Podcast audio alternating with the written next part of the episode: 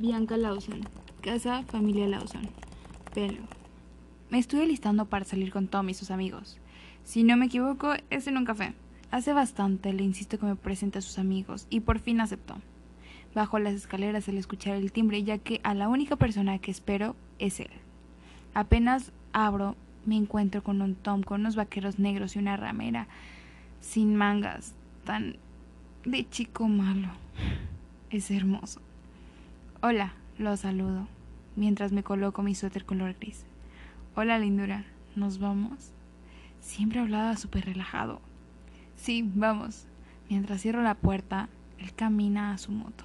Cuando llegamos al lado de este, él me agarra de la cintura y me une nuestros labios en un beso suave y calmado. Cuando el beso termina por falta de aire, me dispongo a preguntar, ¿cómo es que tienes tu motocicleta? ¿No le pertenece a Peyton? Pregunto curiosa. Eh, duda antes de responder. Ella al final me la devolvió porque sabe cómo me costó. No digo nada, aunque me queden dudas. Me dispongo a subir a la moto y abrazo su cintura. Nos perdemos por las calles de la ciudad y el día era bastante lindo para andar en moto. En todo el rato que miraba las casas y negocios pasar, no me percaté que ya habíamos llegado. Cuando bajamos, Tom me toma de la mano, haciéndome sorprender. Es lo más cariñoso que se completó desde que lo conozco. Caminamos por la entrada hasta que una de las hasta una de las mesas que ahora estaba llena. Tú eres mi. Escucho que susurra, pero ignoro ya, que sí quiero ser suya.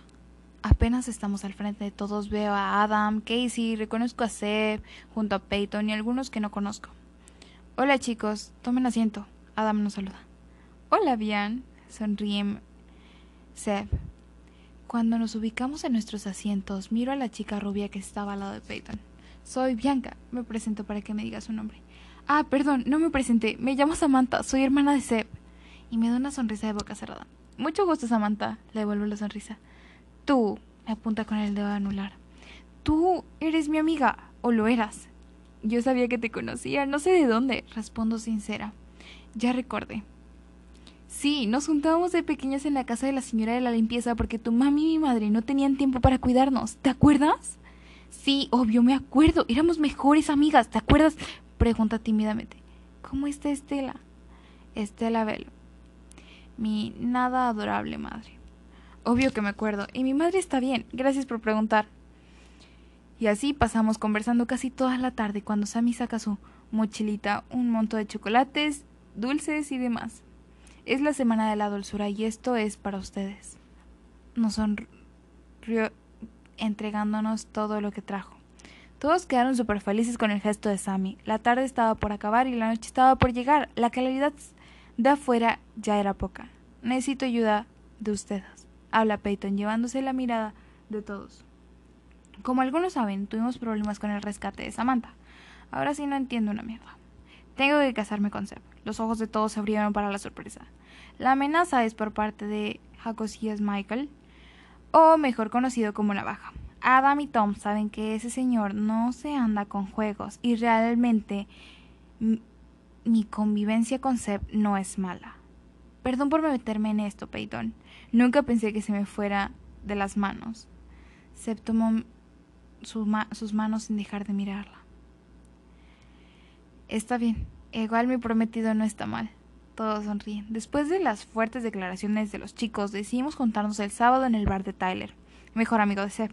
Obviamente ninguna de las mujeres era mayor, solo los hombres, pero son privilegios de alguien con bar. Cada uno fue con quien vino, y bueno, Tom me tenía que llevar a mi casa. Nos subimos a su moto, me agarró de, de su espalda, sintiendo lo suave de su piel y sus músculos. Me doy cuenta de que nos salimos del camino que va a mi casa. ¿Dónde vamos? Tengo una sorpresa. Habla nervioso. Me da miedo. Dos cosas lindas en un día.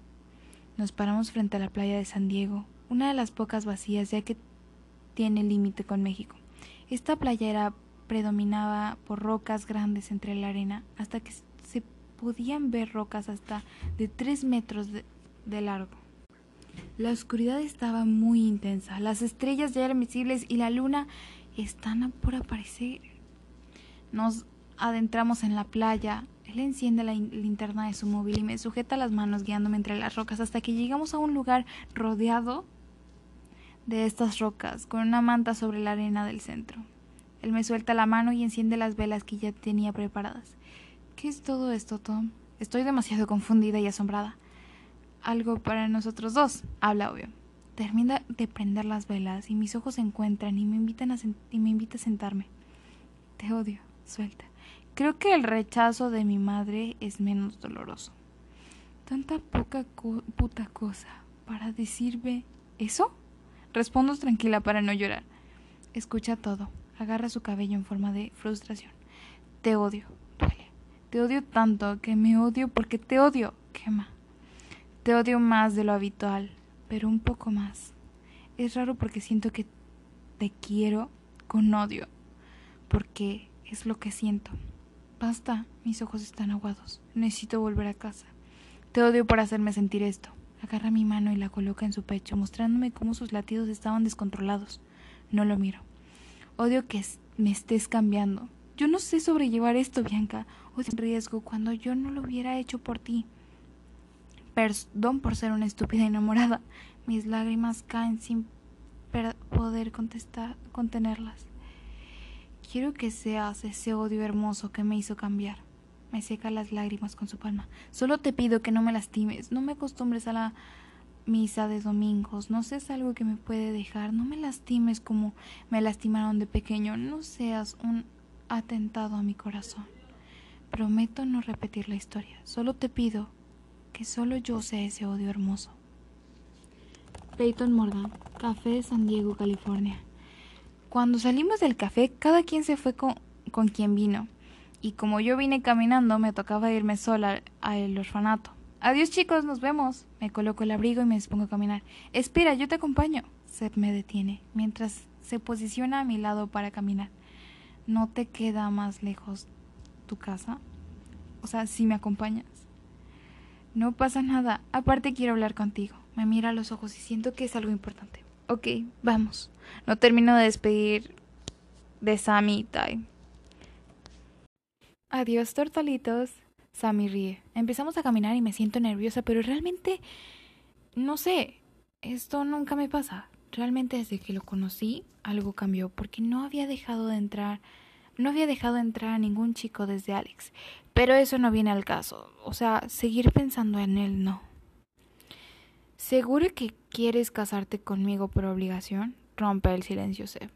No es una obligación. Eres un pretendiente muy lindo. Sonrío. Soy tu prometido. Al resto está tachado. Me molesta. Me sonríe de lado. Aparte, me gustas. ¿Qué yo qué? Me hago la loca. Se está poniendo bueno esto. Olivia interrumpe. Tú me gustas, Peyton. Desde la primera vez que te vi en esa carrera y ver cómo te defendías de todo, agarra mi mano y me mira a los ojos. Me atraes, no lo niego. Pero siento que soy algo malo para alguien tan inocente como tú. No te pongas nerviosa, no eres mala, solo espero que no te enamores de nadie más y que algún día, cariño, habla. No prometo nada, ¿sí? Pero sinceramente no quiero dañarte. En el tema de la boda sí acepto casarme contigo. Peyton, no quiero que seas una obligación, insiste, como cansado del tema. Te estoy diciendo que no es una obligación. Yo soy la que lo decidió. Ahora, solo caminemos en silencio. Entonces, ¿qué es lo que realmente esperas de mí? Rompo el silencio después de caminar un buen trayecto. Que cuando te mire, dentro de unos años, te sigas poniendo nerviosa me agarra de la cintura y me atrae hacia él. En esa vereda cerca del orfanato, él se entra a mi corazón de la manera más sincera que nunca había sentido. Era hora de despedirnos, pero siento que él quería que le diga algo especial como él me lo dijo. Pero solo soy así de fría. Nos vemos bonita. Me da un beso en el cachete. Chao, nos vemos. Avanzo hacia la famosa ventana y lo veo ahí parado esperando que le diga algo. Termino de entrar. Cuando él empieza a caminar, no sé, pero salí corriendo detrás de él y hablé. Un día leí por ahí que cuando conoces a la persona indicada, mis sus ojos verdes, no te sientes todo es no sientes todo ese alboroto y, y manojos de nervios, sino que simplemente sientes paz. Porque con la persona correcta te sientes seguro de ti en todos sus sentidos.